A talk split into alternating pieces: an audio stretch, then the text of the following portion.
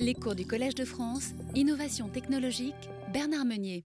Je voudrais vous dire d'abord bonsoir et vous préciser que nous allons travailler en binôme pour euh, toutes euh, les leçons, euh, celles de cet après-midi, puis les futures leçons.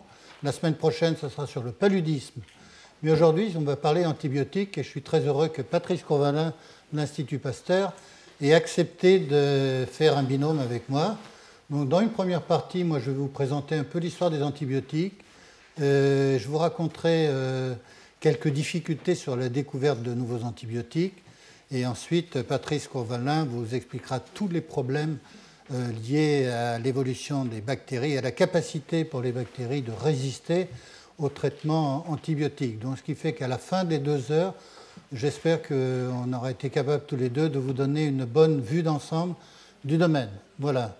Et par ailleurs, euh, les uns et les autres, mais surtout plus Patrice que moi, euh, ont un certain nombre de publications dans le domaine des antibiotiques.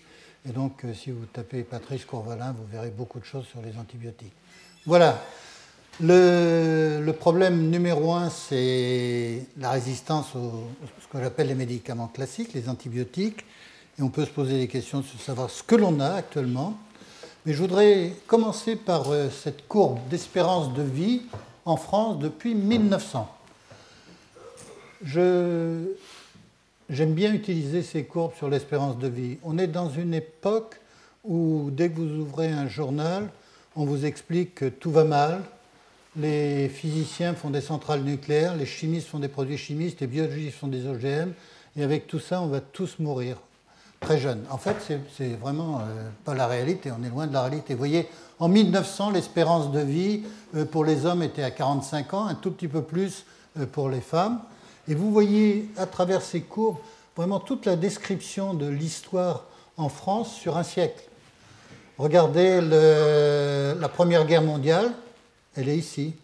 Alors effectivement, les hommes, les populations civiles ont été un peu moins exposées que les hommes euh, au combat de la, Première Guerre mondiale, donc il y a un peu moins. Puis alors vous avez tout de même un pic qui est très intéressant, qui suit euh, le pic de mortalité correspondant à, la, Première Guerre mondiale, c'est la grippe espagnole. C'est la grippe espagnole ici. Et vous voyez que la grippe espagnole a touché les hommes et a touché les femmes.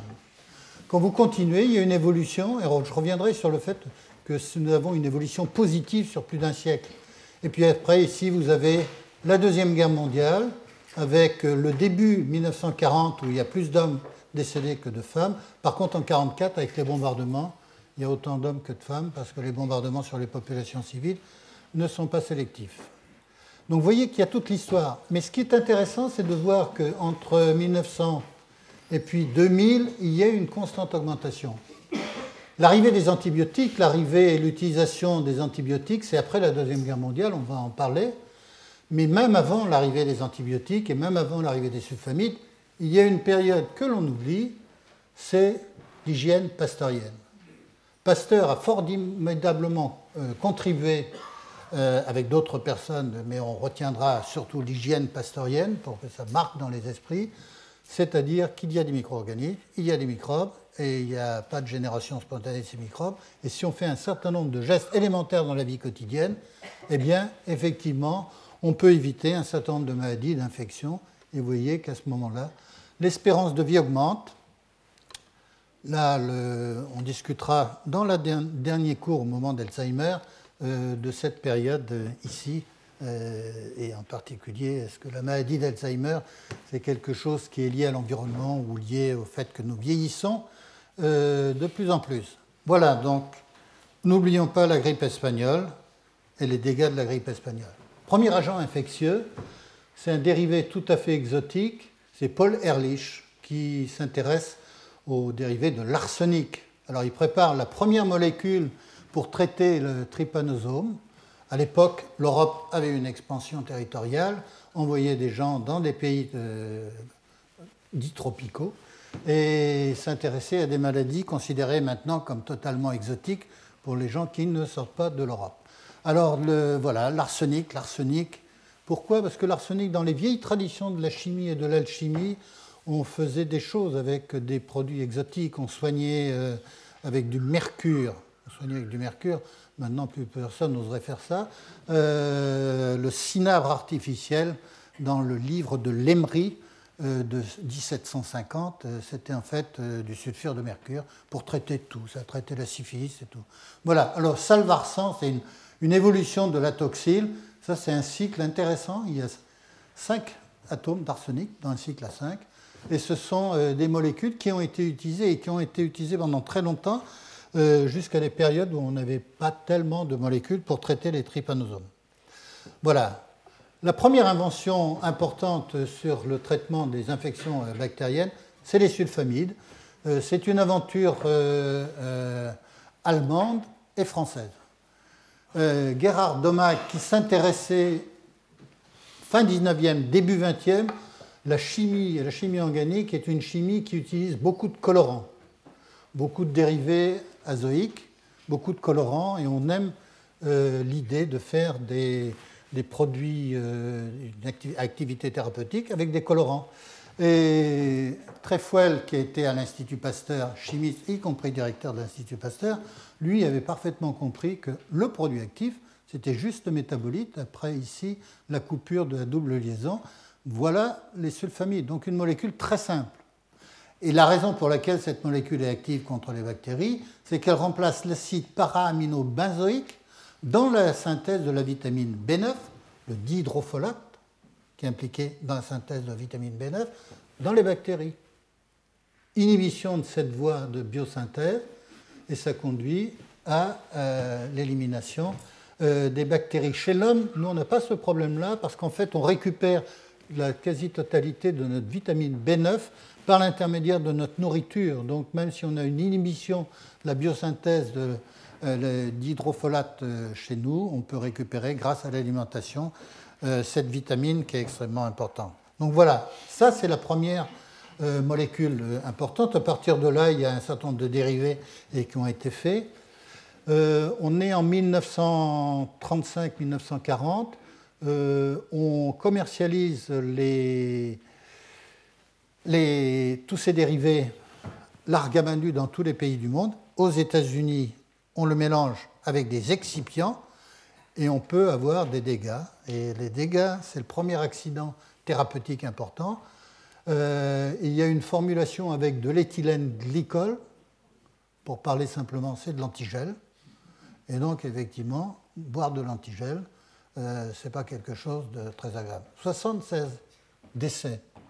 76 décès dus au fait que euh, chacun pouvait formuler dans son petit laboratoire sans aucune contrainte, sans que personne soit au-dessus de votre épaule pour essayer de voir si vous faites les choses correctement. Et ça donne, euh, ça donne quoi? Ben, Ça donne la création de la FDA, la Food and Drug Administration, a été créée à la suite de cet accident grave aux États-Unis avant la Deuxième Guerre mondiale. Et là, il y a la mise en place des règles avec des experts nommés pour voir ce qui se passe et comprendre les choses. Jusqu'en 1943-44, les subfamides sont les seuls médicaments pour traiter les infections bactériennes. Alors ce qui arrive, c'est Alexander Fleming, 1928, et ça c'est quelque chose qui est tout à fait intéressant. On a Alexander Fleming qui est un spécialiste des études sur les bactéries. Il est spécialiste des cultures de staphylocoques, de streptocoques, de pneumocoques. Et il a aussi la réputation euh, d'être extrêmement brillant, mais extrêmement brouillon. Et son laboratoire n'est pas très très bien organisé. Donc il fait un peu c'est pas toujours très propre au sens où on le... Donc il part en vacances un peu, huit jours, il revient, s'aperçoit que ses bactéries sont perturbées et il aurait pu faire ce que beaucoup de gens auraient fait à sa place, c'est-à-dire simplement euh, jeter toutes ces boîtes de pétri, recommencer. Il se pose la question de savoir pourquoi, en son absence, euh, la pousse des bactéries a été totalement inhibée, stoppée. Et il comprend qu'il y a un champignon qu'il identifie comme étant un pédicinium, euh, qui est responsable de l'arrêt de la croissance bactérienne. Et un esprit très observateur comme celui de Fleming euh, commence à comprendre qu'il y a un événement important, il y a dans ces champignons quelque chose, et il va travailler dans des conditions difficiles, parce qu'au début, peu de personnes commencent à croire à son histoire, Et puis en plus, c'est compliqué. la substance qui inhibe la croissance bactérienne est en quantité faible. Il faut pouvoir isoler, comprendre, la caractériser, la purifier. Et ce travail a pris du temps. Et les chimistes anglais sont arrivés, Florey et Chain, 1939 euh, pour l'aider à purifier. Et surtout derrière ça, il y a l'idée de produire en quantité importante les, les antibiotiques magiques pour essayer d'éliminer les bactéries. Nous sommes en temps de guerre, et en temps de guerre, les médecins militaires savent que les blessures sur le terrain tuent en fait presque autant, sinon plus de personnes que sur les armes elles-mêmes. Euh, ça a été euh, toute l'histoire des médecins militaires pour la lutte contre les infections. Percy, déjà dans l'armée du Rhin en 1794, euh, s'intéressait à l'utilisation de l'eau de Javel pour lutter contre ce qu'il appelait la pourriture des hôpitaux. il y a un certain nombre de chirurgiens de l'armée napoléonienne qui avaient compris que les problèmes d'asepsie étaient importants. Et donc plusieurs chirurgiens de l'armée napoléonienne, en utilisant des méthodes d'asepsie un peu brutales, le fer rouge et tout ce que vous voulez, arrivaient tout de même à réduire les décès par gangrène après amputation à 5% des amputés. À la même époque, les médecins, chirurgiens anglais, autrichiens ou russes avaient 85% de décès. À la fin des guerres napoléoniennes, il y avait le même taux faible, 5% de décès après amputation, dû à des phénomènes de gangrène. Eh bien, euh, tout ça, on est maintenant à la Deuxième Guerre mondiale, on se retrouve avec le même problème, et on comprend que la production du principe actif issu de Pélicinium euh, notatum est quelque chose d'important, stratégique. Euh, les États-Unis ont plus d'argent que la Grande-Bretagne et la Grande-Bretagne accepte le départ de Florey aux États-Unis, qui va travailler avec 1000 collègues universitaires américains. Il y a eu sur le projet de production de la pénicilline aux États-Unis pendant la Deuxième Guerre mondiale autant de scientifiques issus des universités américaines. Et je prends le rappel le cas de Woodward, qui a été un des très grands chimistes juste après la Deuxième Guerre mondiale. Ils ont travaillé sur la production industrielle de la pénicilline à partir de souches de pénicillium. Il y avait un consortium industriel qui travaillait ensemble. Vous retrouvez les noms de grands groupes qui plus ou moins existent. Park Davis a disparu, Merck existe toujours, et Lilly aussi. Et à la fin de la Deuxième Guerre mondiale, à partir de 1944, tous les GIs et tous les médecins s'occupant des GI avaient de la pénicilline.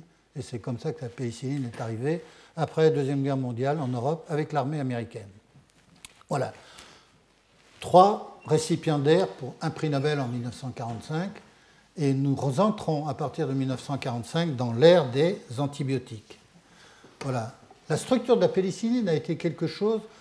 Voilà la structure. Je ne vais pas vous donner trop de formules chimiques, rassurez-vous, mais enfin voilà la structure de la pénicilline.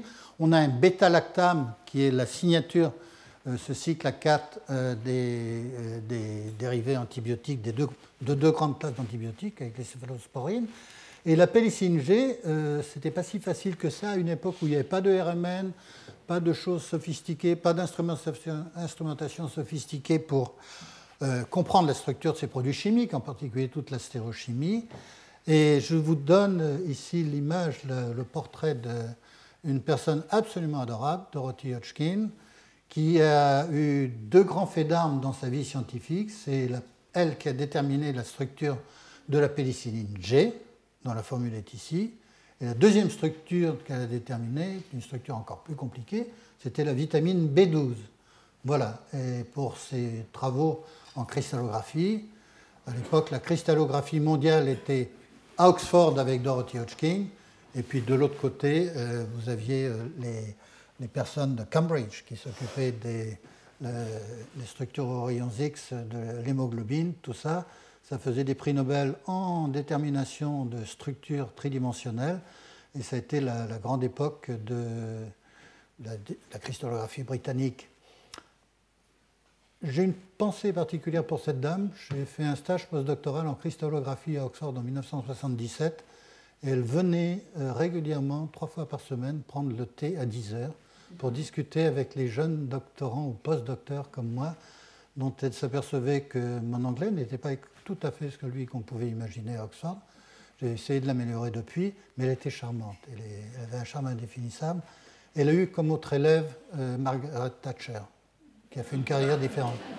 Mais voilà, elle était. m'a jamais parlé de Margaret Thatcher, elle m'a surtout parlé de ce que je faisais pour savoir. Je lui ai expliqué avec mon anglais quelles étaient les structures.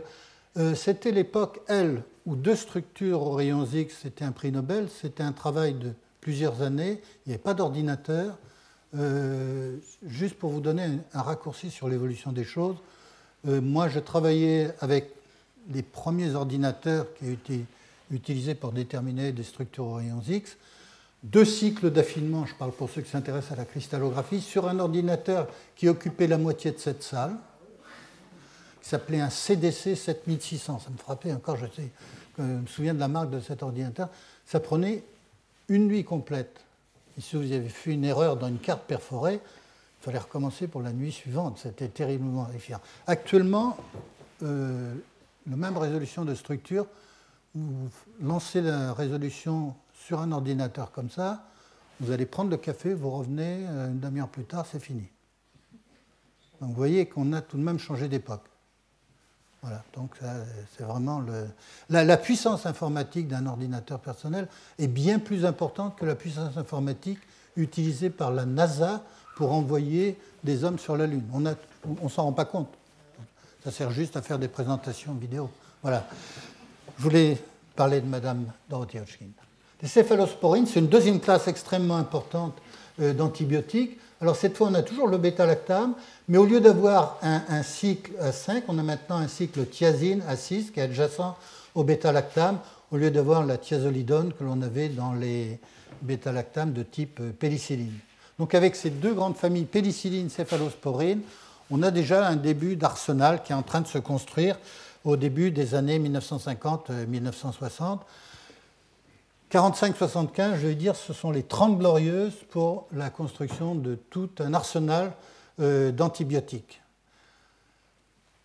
Magnifique époque, euh, tout le monde allait chercher dans tous les streptomycès s'il y avait quelque chose qui permettait d'avoir une activité antibactérienne, et les microbiologistes de terrain euh, avaient véritablement vécu une aventure scientifique absolument extraordinaire. Et ça a donné euh, tout l'arsenal en fait euh, thérapeutique que l'on a actuellement. Il faut voir que la période pénicilline a permis de mettre en place la production industrielle, toute la microbiologie industrielle, toute la fermentation qui permettait ensuite d'avoir une extraction et une purification des composés de façon à avoir une injection. Euh, souvent, on, commençait par faire des injections intraveineuses. Après, on a eu des, produits actifs par voie orale ou intramusculaires euh, les piqûres de, streptomycine, c'était de l'intramusculaire dans les années 50. Et vous voyez que tout ça, ça a été une mise en place extrêmement importante dans l'industrie pharmaceutique. Maintenant, on ne s'en rend plus compte, ça fait partie de la routine. Euh, même la plupart de ces usines sont parties en Chine, en Inde ou ailleurs. Euh, comme on n'aime pas les usines, on imagine qu'il n'y a pas d'usines. Non, il y a des usines dans le monde, elles sont plus ici, mais continuent à nous fournir des antibiotiques. Voilà. Donc on a tout cet arsenal qui a été construit. Je vais vous donner tout de même quelques formules pour quelques noms qui vont vous rappeler des choses. La streptomycine, je vais en parler un tout petit peu après. Vous voyez que ça, ça vient d'un Streptomyces griseus, 1943. 1947, on a le chloramphénicol. Chloramphénicol, on a l'impression que c'est un produit purement chimique. Non, non, ce n'est pas parce qu'il y a deux chlores ici, c'est un produit naturel, avec des chlores. La nature arrive à faire des produits avec des chlores. C'est un Streptomyces visiblement, qui a été trouvé au Venezuela. La tétracycline, ici, un autre streptomycès. L'érythromycine A, un autre streptomycès. C'est probablement l'érythrée. Donc vous voyez, en fonction des noms latins, on voit à peu près où les choses ont été découvertes. La question qui se pose actuellement est la question suivante. On a à peu près un arsenal d'une plus d'une centaine d'antibiotiques. 120, 110, 120, voilà pour traiter les infections bactériennes. Et on peut se poser la question, est-ce que c'est trop ou est-ce que c'est pas assez? J'aurais tendance à répondre de la manière suivante. C'est à la fois trop et c'est à la fois pas assez. Trop, parce qu'on va revenir sur probablement ce qu'est l'utilisation excessive des antibiotiques sur certaines euh, actions, en particulier dans le, dans l'élevage d'animaux et de poissons, mais ça, on va en reparler un petit peu, et pas assez parce qu'en fait, comme les bactéries évoluent tout le temps et que le monde bactérien n'est pas un monde figé et fini, mais un monde qui est en constante évolution, face à un monde, le monde des bactéries, qui évolue, si nous n'évoluons pas avec notre arsenal thérapeutique, nous sommes à un moment en position zéro par rapport aux antibiotiques. C'est-à-dire qu'on revient à la période où on n'avait pas d'antibiotiques. Si on se retrouve face à des souches bactériennes résistantes à tout notre arsenal antibiotique. Donc il faut imaginer la mise en place d'un système dynamique, que l'on a tendance à oublier, c'est qu'à la fois l'évolution des bactéries et à la fois l'évolution de notre arsenal. Donc on en a trop, probablement trop d'anciens antibiotiques qui ont perdu leur efficacité et qu'on continue parfois à utiliser, d'accord et pas assez parce qu'on n'a pas assez de nouveaux antibiotiques. On pourrait tout de même rappeler des, chiffres. Infection nosocomiale. Sous ce terme-là, ça veut dire les décès en milieu hospitalier à la suite d'une opération. On fait tout de même beaucoup plus de chirurgie un peu invasive euh, que l'on faisait à une certaine époque. Euh, on n'aime pas l'eau de Javel, on n'aime plus l'hygiène pastorienne, on, on fait des choses que l'on ne voyait pas dans les hôpitaux avant. Le, crachat est devenu à la mode, mais pas la main devant sa bouche quand on, tousse, faire d'infection. On a oublié des gestes, des gestes de vieille hygiène pastorienne qu'on retrouve dans les vieux livres d'école.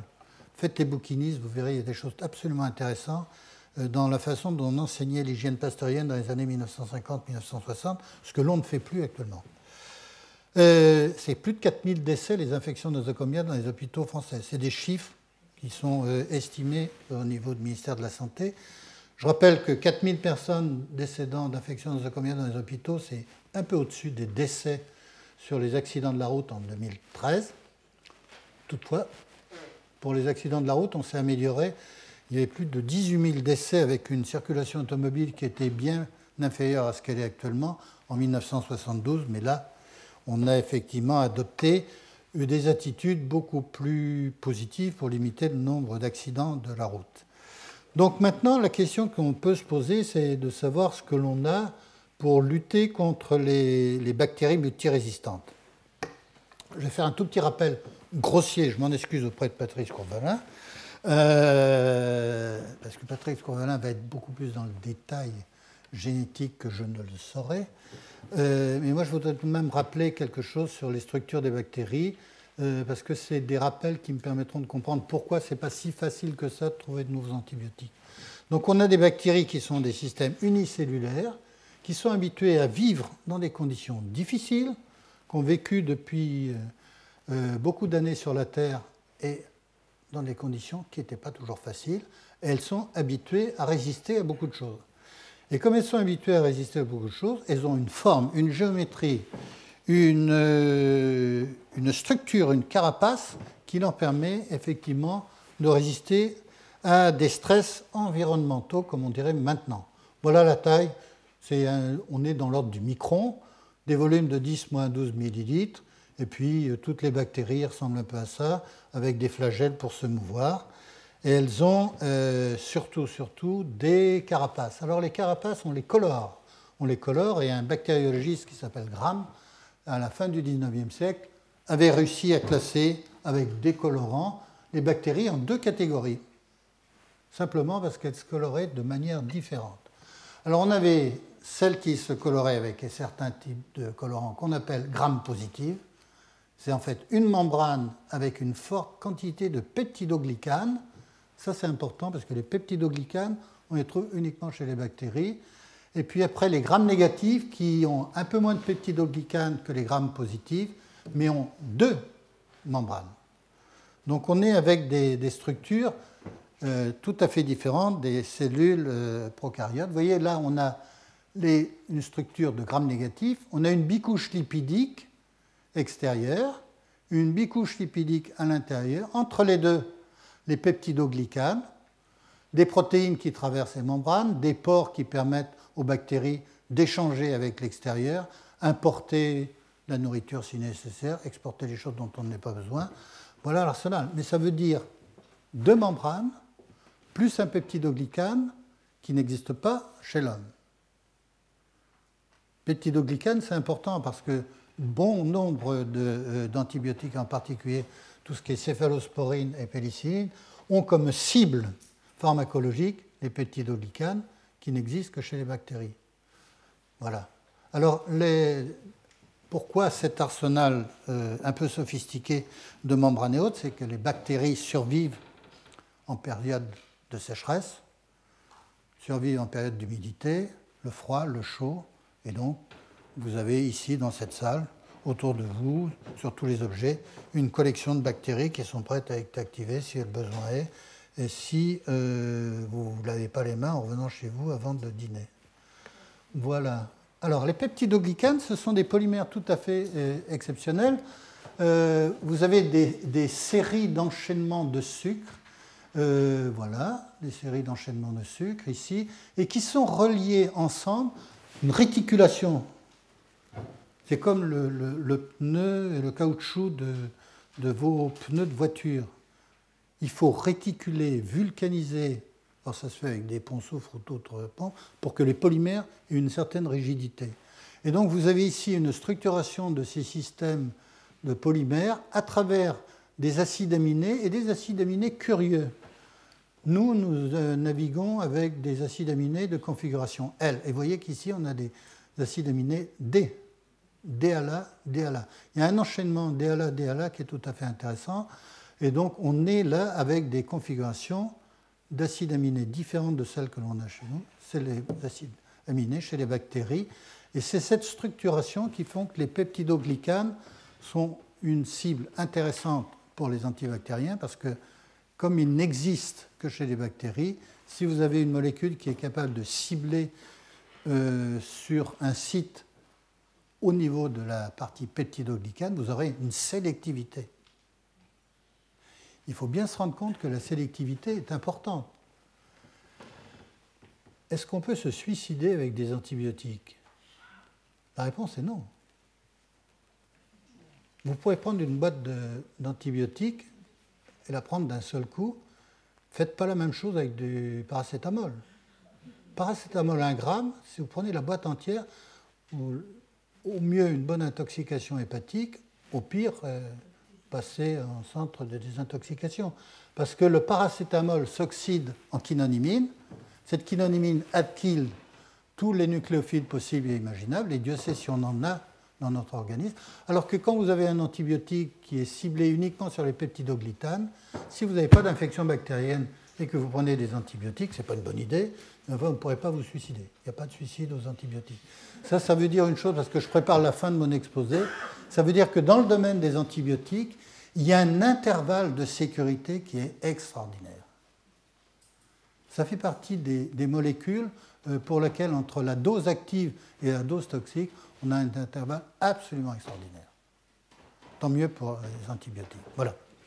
Bon, il peut y avoir des effets secondaires si on abuse, mais enfin, dans, l'ensemble, c'est pas. Euh, voilà. Le, alors le, problème des mécanismes d'action des bêta-lactames, on va prendre la pénicilline, a une activité tout à fait particulière. Là, on a parlé tout à l'heure du motif DALA, DALA, je reviens en arrière, pardon. Voilà le motif DALA et DALA. Voilà. Et quand vous avez euh, la pénicilline, eh bien cette transpeptidase euh, qui vient euh, s'occuper d'intégrer le motif DLA-DLA dans la chaîne entre les deux polymères que l'on a vu tout à l'heure, les deux sucres polymériques que l'on a vu tout à l'heure, les deux chaînes avec des sucres polymères, eh bien vous avez une transpeptidase qui va être trompée et qui, au lieu d'aller euh, titiller le carbonyle de l'enchaînement DLA-DLA, vient ici cette forme ici ressemble à cette forme-là. Vous retrouvez un carbone asymétrique ici, un carbonyle, un azote ici, une autre fonction. Cette pénicilline vient s'accrocher sur le site actif de cette transpeptidase, qui va donc ouvrir le carbonyle et va alkyler ici la transpeptidase, qui était impliquée normalement dans l'intégration de DALA-DALA dans le motif euh, peptidoglycane de la bactérie. Voilà le mécanisme d'action qui est valable pour les pénicillines et qui est valable aussi pour euh, les céphalosporines. Ça marche parfaitement pendant très très très longtemps, mais pas si longtemps que ça, parce que très vite les bactéries ont une capacité formidable à s'adapter. Devant cette molécule qui vient le perturber, il y a tout de suite des résistances qui se mettent en place et on veut voir comment. Alors, les résistances se mettent en place assez rapidement et continuent à se mettre en place parce que je pense qu'on a un problème majeur dans l'utilisation des biotiques. Pas dans tous les pays du monde. Il y a un certain nombre de pays. En Europe, on a une législation beaucoup plus stricte que les États-Unis ou d'autres pays, la Chine et l'Inde. Euh, on a largement réduit, euh, uniquement pour des besoins maintenant réellement thérapeutiques, et pas simplement pour faire grossir en milieu un peu plus confiné des petits cochons, des poulets et autres, tout ça.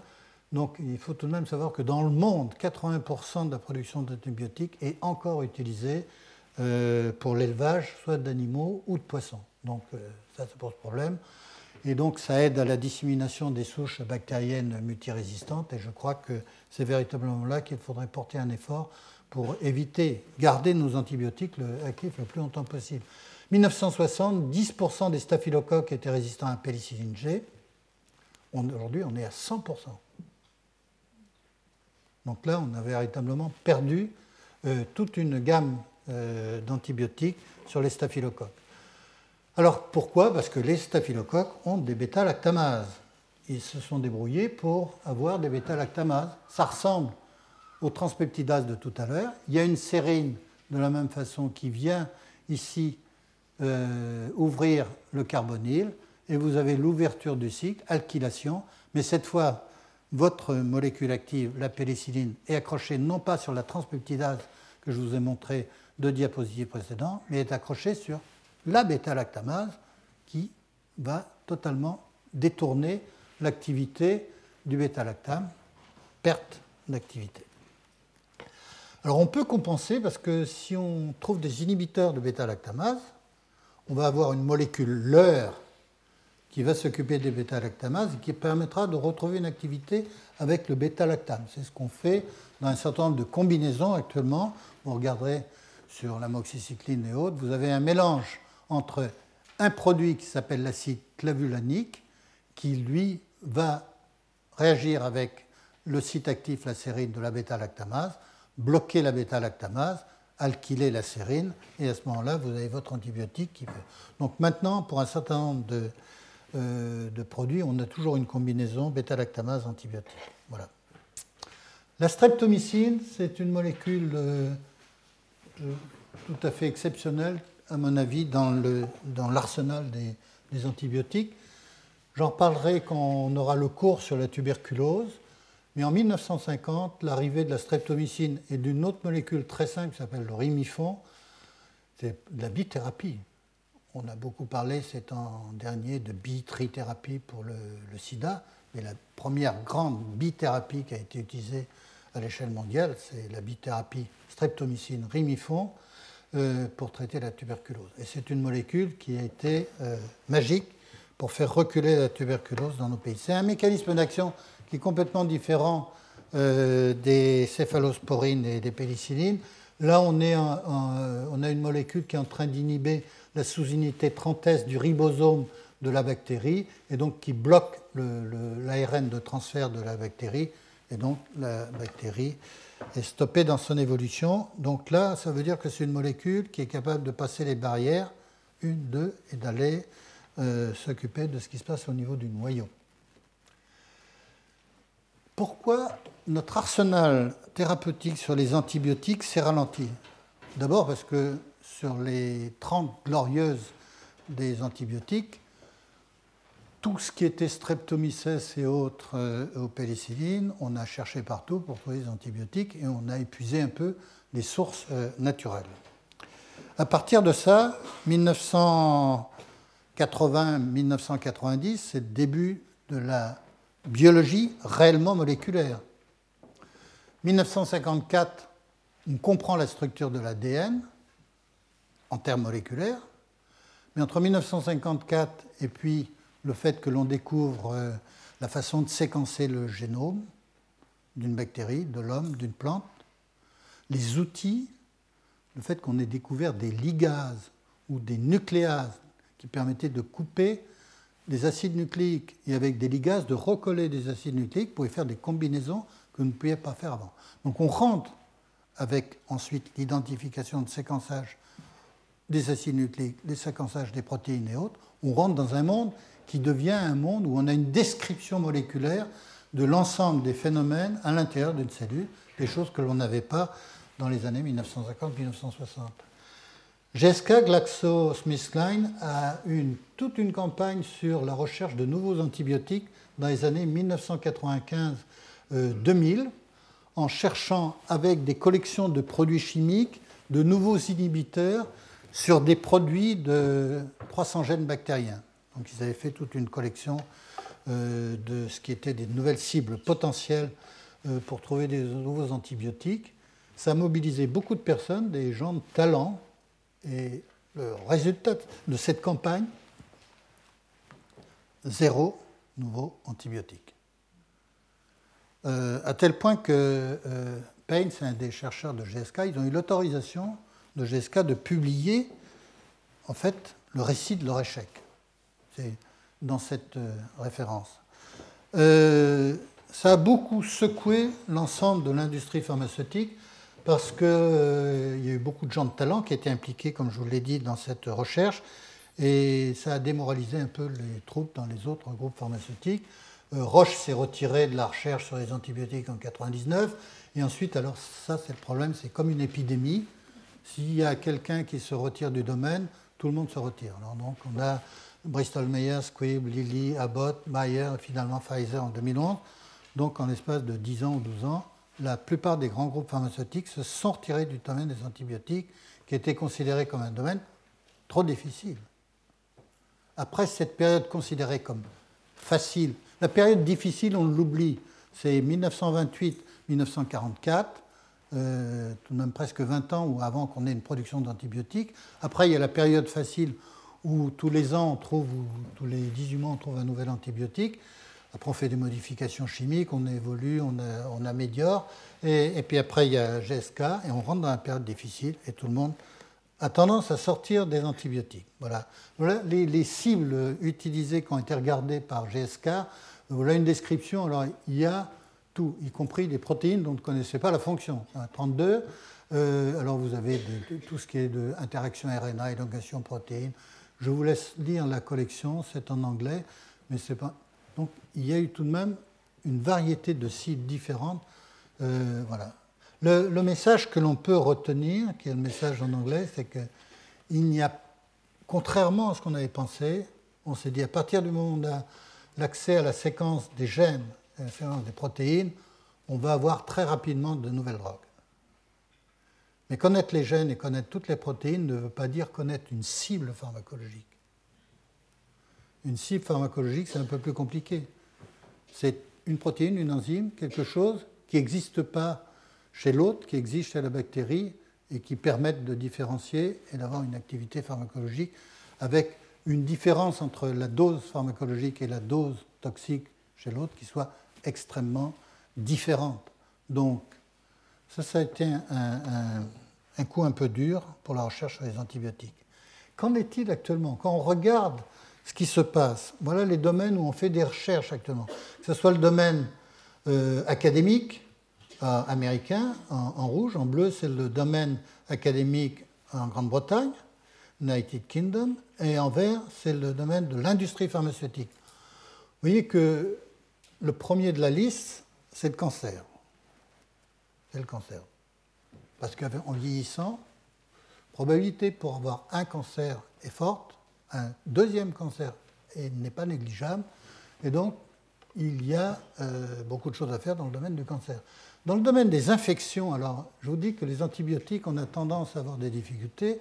Et vous allez regarder ce chiffre en disant, mais là, les infections, euh, c'est le deuxième euh, domaine le plus travaillé. En fait, ce n'est pas tout à fait les, les bactéries, c'est surtout HIV, c'est surtout les hépatites, et on avait besoin de médicaments efficaces pour lutter contre le sida.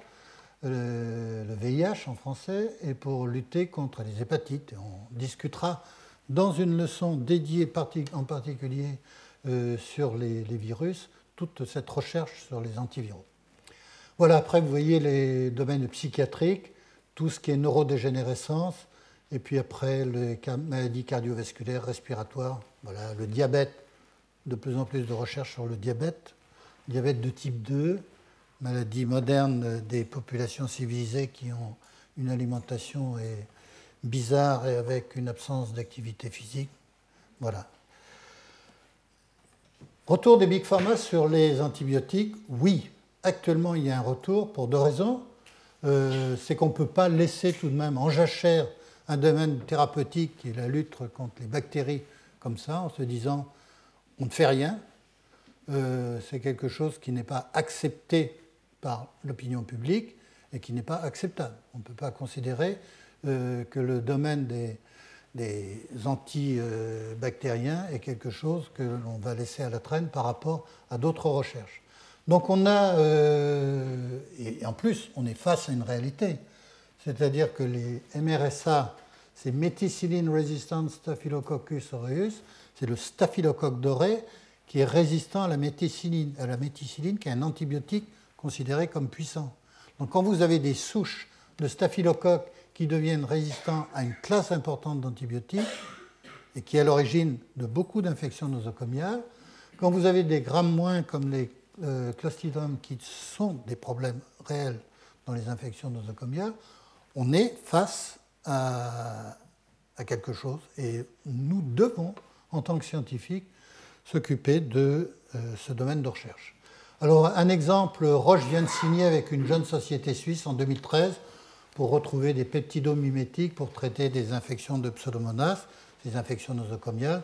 Et AstraZeneca et Sanofi euh, investissent à nouveau dans la recherche sur les antibiotiques. Donc, ouf. Retour des grands pharma. Il y a beaucoup de startups qui travaillent dans le domaine et donc on peut espérer euh, que les choses reprennent, redémarrent. Ce n'est pas parce que la recherche est difficile qu'il faut s'arrêter. Si on fait que de la recherche facile, d'abord, la recherche facile, ça n'existe peut-être plus. Et puis en plus, la recherche facile est faite par beaucoup trop de gens. Alors c'est comme la montagne, euh, les, petits sommets, il y a beaucoup de monde. Si vous faites la face nord des Grandes Jorasses en hiver, il y a un peu moins de monde. Voilà. Mais c'est compliqué. Pour ceux qui connaissent le massif de Chamonix.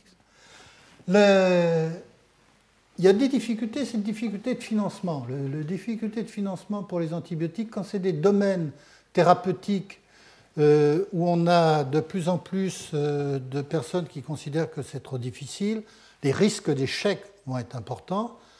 Euh, si vous perdez plusieurs fois, plusieurs pistes au niveau de molécules qui sont en phase 2 ou en phase 3, à chaque fois les pertes se comptent en centaines de millions d'euros. Donc vous pouvez perdre une fois, deux fois, trois fois, mais il y a un moment où, les gens disent vous n'êtes pas très bon et on va arrêter de vous donner de l'argent pour perdre autant d'argent, même si ça dure trois ans ou quatre ans ou cinq ans de recherche. Donc là, il y a un véritable problème. L'industrie pharmaceutique se retrouve euh, à une évolution qui est complètement différente de l'industrie aéronautique. Je suis un peu toulousain dans la fin de la semaine, donc je vais vous parler. On n'imaginerait pas donner de l'argent à, à Boeing ou à Airbus et, voir leur premier avion en bout de piste s'écraser parce que les gens ont oublié quelque chose. On construit des avions actuellement et avant de les construire, on les vend.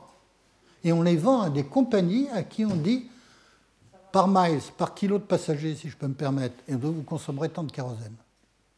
Et s'il y a une différence de 3% par rapport au contrat, la société a la possibilité de discuter en disant mais ils pas vendu le bon avion. Alors, on n'est pas dans les époques héroïques où on mettait des pilotes d'essai dans des avions qui allaient s'écraser en bout de piste ou euh, quelques euh, Turca, l'homme de Concorde, pilotait un Griffon qui avait une chance sur deux d'exploser. Donc, c'était des vrais pilotes d'essai, des kamikazes. Actuellement, un avion, c'est un objet fignolé, fini. On aimerait bien que dans l'industrie pharmaceutique, on puisse arriver à ça. On modélise un avion. Est-ce qu'on peut modéliser la création d'un médicament comme on modélise un avion? La réponse est actuellement non. On ne sait pas faire ça. Dessine-moi un antibiotique qui marche. Voilà, je tourne quelqu'un et la réponse, on ne sait pas le faire. On a des outils informatiques pour aider, mais on n'a pas ce que l'on a. Pourquoi? Mais parce que les, équations de la mécanique euh, des fluides sont connues. La résistance des matériaux sont connues. Donc dans tout le domaine de l'aéronautique, on maîtrise totalement 99,9% de ce qui fait un avion. Dans le domaine de la biologie, dans le domaine de la santé, on ne maîtrise pas 99% des choses, malheureusement, et c'est ce qui fait que l'industrie pharmaceutique un modèle de développement industriel qui est difficile, difficile à comprendre par l'opinion publique, difficile à comprendre par les financiers, qui aimeraient bien pas perdre autant d'argent à chaque fois que les chercheurs euh, ont un échec dans le domaine de la recherche. Donc vous voyez, c'est compliqué. Il faut arriver avec de nouvelles idées. J'ai emprunté à un collègue de l'université de Boston aux États-Unis une idée. C'est le marché des antibiotiques, peu de monde veut aller sur le marché des antibiotiques, c'est un marché difficile où il y a beaucoup d'échecs pour trouver de nouveaux antibiotiques. Mais c'est même un marché de 40 milliards à peu près par an. Se vend 40 milliards d'antibiotiques par an.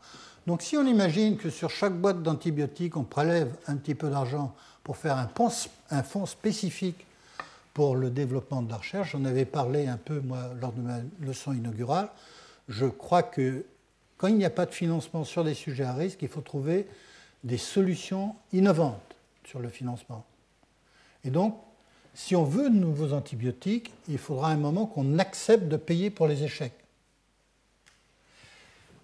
Et après, on pourra discuter euh, comment les big pharma interviennent dans le jeu. Mais je pense qu'il faut un moment trouver euh, de nouvelles méthodes de financement euh, pour motiver les recherches dans des domaines compliqués pour créer de nouveaux médicaments, là où on en a besoin.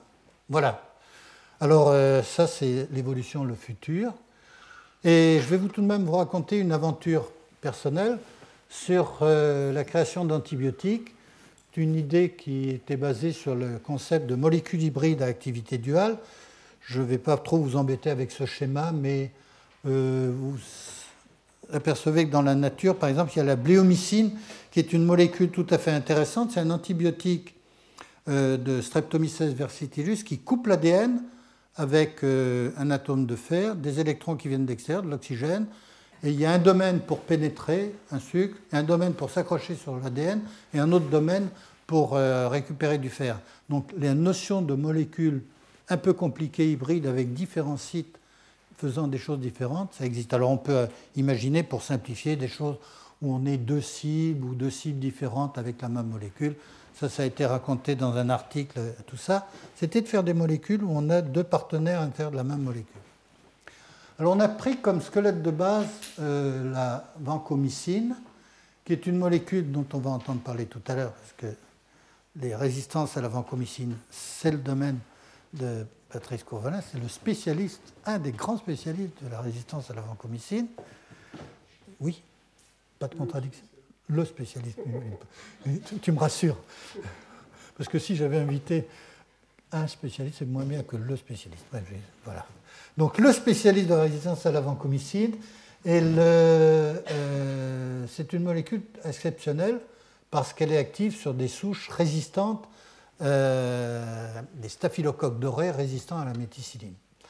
Alors, c'est une molécule qui est restée longtemps euh, en milieu hospitalier pour traiter des infections et tout ça, d'éviter d'avoir une distribution non contrôlée de cette molécule. Et malgré tout, malgré tout, les staphylocoques dorés ont réussi à trouver un moyen pour résister à la vancomycine. Donc il existe ces souches et on avait envie de faire une molécule qui soit une sorte de super vancomycine en accrochant une aminoquinoline euh, qui était censée faire beaucoup de choses, permettre d'améliorer l'interaction avec la cible, la pénétration au niveau des membranes, parce qu'elle peut se protoner, déprotoner à pH physiologique, réduire la sensibilité de squelette de l'antibiotique en milieu acide, euh, voilà, modulation de l'hydrophobicité.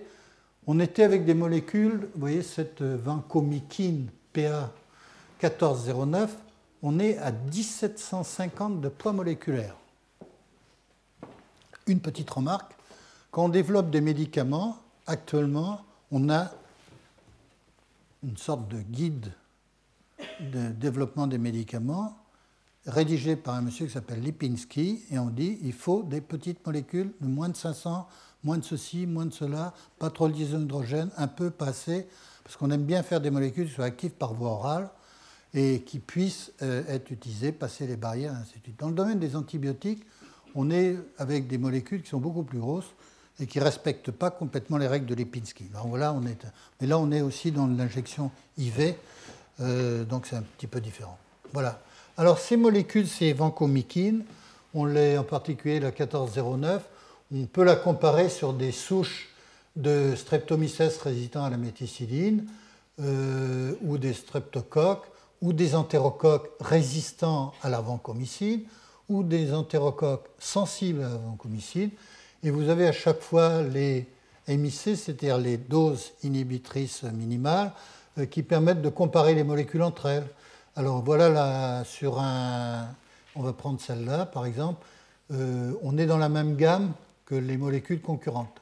Mais ce qui est intéressant, c'est que sur une souche d'entérocoque résistant à la vancomycine, vous voyez que les CMI ici sont de l'ordre de 500 microgrammes par ml. Là, on est à 50. Et en bas, vous êtes 1 ou 4. Donc on a gagné. Euh, técoplanine, on est bien meilleur. Et les autres molécules concurrentes, on était au même niveau.